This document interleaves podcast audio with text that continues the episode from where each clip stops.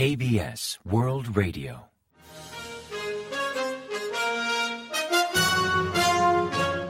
Informativo de KBS World Radio. Bienvenidos un día más al informativo de KBS World Radio. Les habla Javier Castañeda y tras el saludo les avanzamos los principales titulares del día 3 de enero. Jun se reúne con los principales representantes de la sociedad surcoreana. Kim Yo-jong critica el discurso de Año Nuevo del presidente Jun. La Armada realiza maniobras en los mares surcoreanos. La bandera de Corea del Sur ya ondea en la sede de la ONU.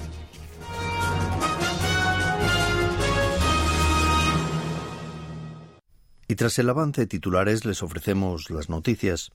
El presidente Yoon Suk-yeol celebró el miércoles 3 una ceremonia de inicio de año a la que invitó a representantes del Poder Judicial, del Poder Legislativo y de otros sectores sociales.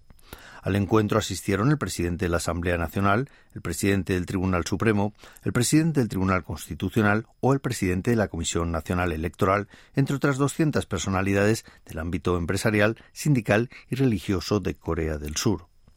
En representación del partido oficialista acudió el líder interino de la formación, Han Dong-hun, y también Jung Cheok, el líder parlamentario. En cambio, no hubo ningún representante de Dominju, el principal partido opositor, pues Ichemyong, el líder del partido, fue atacado en Pusan el martes 2 y está hospitalizado. El mandatario agradeció a todos su esfuerzo por hacer de Corea una sociedad cálida y feliz, al tiempo de solicitar su apoyo y cooperación para continuar con la misma labor durante el año nuevo, con el objetivo de sembrar un mejor futuro para las próximas generaciones y aumentar el bienestar ciudadano. Kim Yo-jong, hermana del líder norcoreano Kim Jong-un y vicedirectora del Partido de los Trabajadores, comentó el día 2 que el discurso de Año Nuevo del presidente surcoreano Yoon Suk-yeol justifica y legitima que Corea del Norte prosiga con el desarrollo nuclear. En un comunicado titulado Mensaje de Año Nuevo para el presidente de la República de Corea, Kim destacó que la incertidumbre en materia de seguridad se ha convertido en la rutina diaria de Corea del Sur gracias a los méritos del presidente surcoreano. Señaló que la amenazante presencia de portaaviones nucleares, submarinos nucleares y bombarderos estratégicos estadounidenses ha llevado a Corea del Norte a impulsar su capacidad militar, burlándose del presidente Yoon al calificarle como el mayor artífice. También mencionó al expresidente Moon Jae-in, a quien describió como una persona lista e inteligente que a todas las manos al régimen hizo malgastar el tiempo a Corea del Norte con un falso paquete de paz. Así comparó ambos mandatarios, satirizando al actual presidente y criticando la falta de determinación del anterior. En su discurso de Año Nuevo del día 1, el presidente Yoon Suk-yeol anunció planes para completar un sistema de disuasión ampliada con Estados Unidos durante la primera mitad del año, a fin de bloquear las amenazas balístico-nucleares de Corea del Norte. El discurso de la norcoreana carga la responsabilidad del aumento en la tensión en la península sobre Corea del Sur al tiempo de justificar el fortalecimiento de la capacidad nuclear del norte y mostrar la voluntad de responder con fuertes provocaciones. La Fuerza Naval de Corea del Sur comenzó el día 3 unas maniobras de artillería desde buques con operaciones en los tres mares que rodean la península coreana. En los ejercicios participan las flotas 1, 2 y 3 de la Armada surcoreana y buques de gran capacidad como Uljimundo, un destructor portahelicópteros DTH de 3.200 toneladas o la fragata FFG-2 de 2.800 toneladas bautizada como Chonan, nombre que recupera la de la corbeta Chonan hundida por un torpedo norcoreano en marzo de 2010. La nueva fragata Chonan se incorporó a la flota 2 de la Fuerza Naval el pasado mes de diciembre y es la primera vez que interviene en unas maniobras de artillería. El despliegue de grandes barcos en los primeros entrenamientos de la Armada se interpreta como muestra de la determinación de mantener un férreo sistema de defensa nacional y de contrarrestar cualquier provocación del extranjero mientras aumenta la tensión militar entre las dos Coreas. El embajador de Corea del Sur ante la ONU, Hwang Jung-kook, ha expresado que desde la condición de Corea del Sur de miembro no permanente del Consejo de Seguridad de la ONU, solicitará directamente convocar reuniones de urgencia al Consejo en caso de provocaciones norcoreanas. El embajador Juan hizo este anuncio tras la ceremonia donde izaron la bandera nacional de Corea del Sur, que ya ondea en la sede de la ONU de Nueva York, tras presentar a los nuevos integrantes del Consejo. Juan aludió a las recientes declaraciones del líder norcoreano Kim Jong-un durante el pleno del Partido de los Trabajadores que tuvo lugar en Pyongyang a finales del mes pasado, donde catalogó la relación intercoreana como relación hostil. Corea del Sur, junto con Argelia, Guayana, Sierra Leona y Eslovenia, entraron a formar parte del Consejo de Seguridad de la ONU como miembros no permanentes para el periodo 2024-2025. Finalmente subrayó que en ese periodo Corea del Sur será proactivo al presentar temas relacionados con Corea del Norte ante el Consejo. Ichemion, el líder de Deminju, el principal partido opositor de Corea del Sur, se recupera en la unidad de cuidados intensivos del Hospital de la Universidad Nacional de Seúl tras ser intervenido por una herida de arma blanca en un ataque sufrido el día 2 en Pusan. El portavoz del partido, Kwang Chil-sung, explicó a la prensa que la intervención duró unas dos horas y consistió en reconstruir la zona dañada del cuello. Lee fue atacado sobre las diez y media de la mañana del martes por un hombre de unos 60 años mientras realizaba una actividad en Pusan. El agresor se acercó haciéndose pasar por un simpatizante para después atacarlo con un cuchillo de unos 18 centímetros.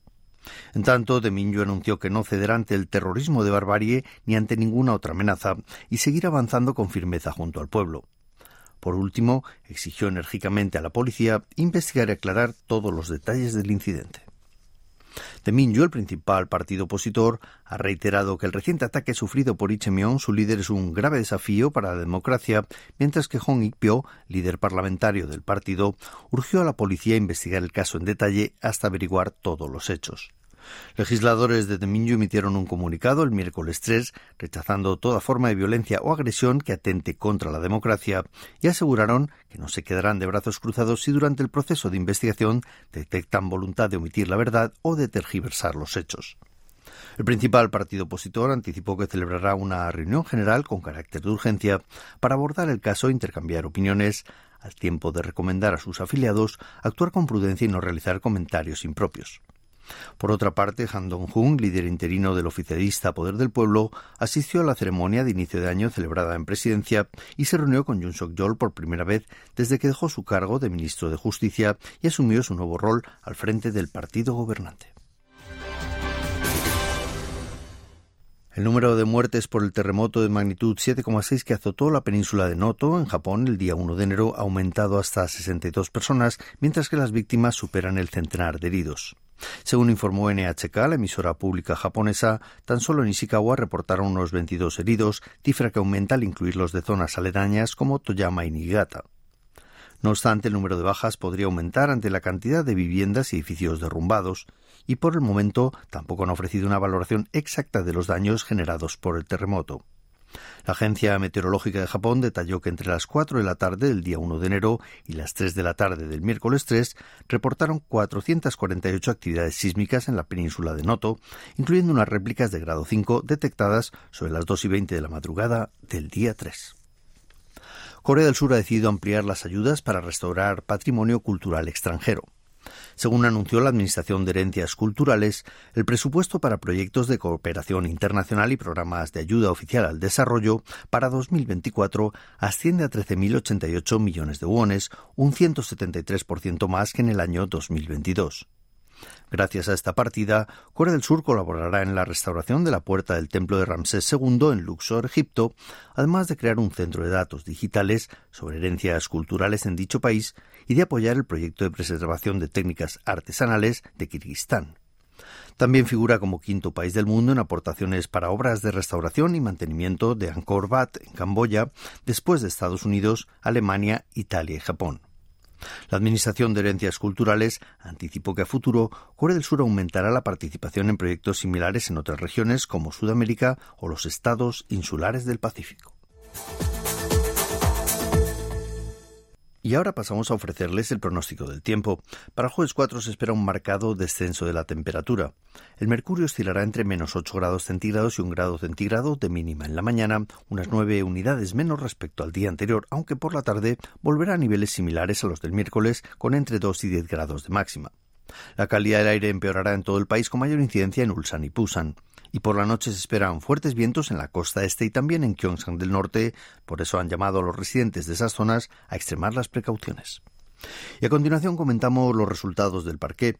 La bolsa surcoreana sufrió el miércoles 3 un fuerte retroceso con un descenso más marcado en el parqué principal, en el Kospi, que perdió un 2,34% respecto al día anterior, hasta cerrar la jornada en 2.607,31 puntos. También remitió el automatizado Kosdaq, aunque en su caso la caída fue más suave, de un 0,84%, hasta culminar la sesión en 871,57 unidades. Y en el mercado de divisas, la moneda surcoreana se depreció frente a la estadounidense, que ganó 4,4 unidades hasta cotizar a 1.308,4 wones por dólar al cierre de operaciones.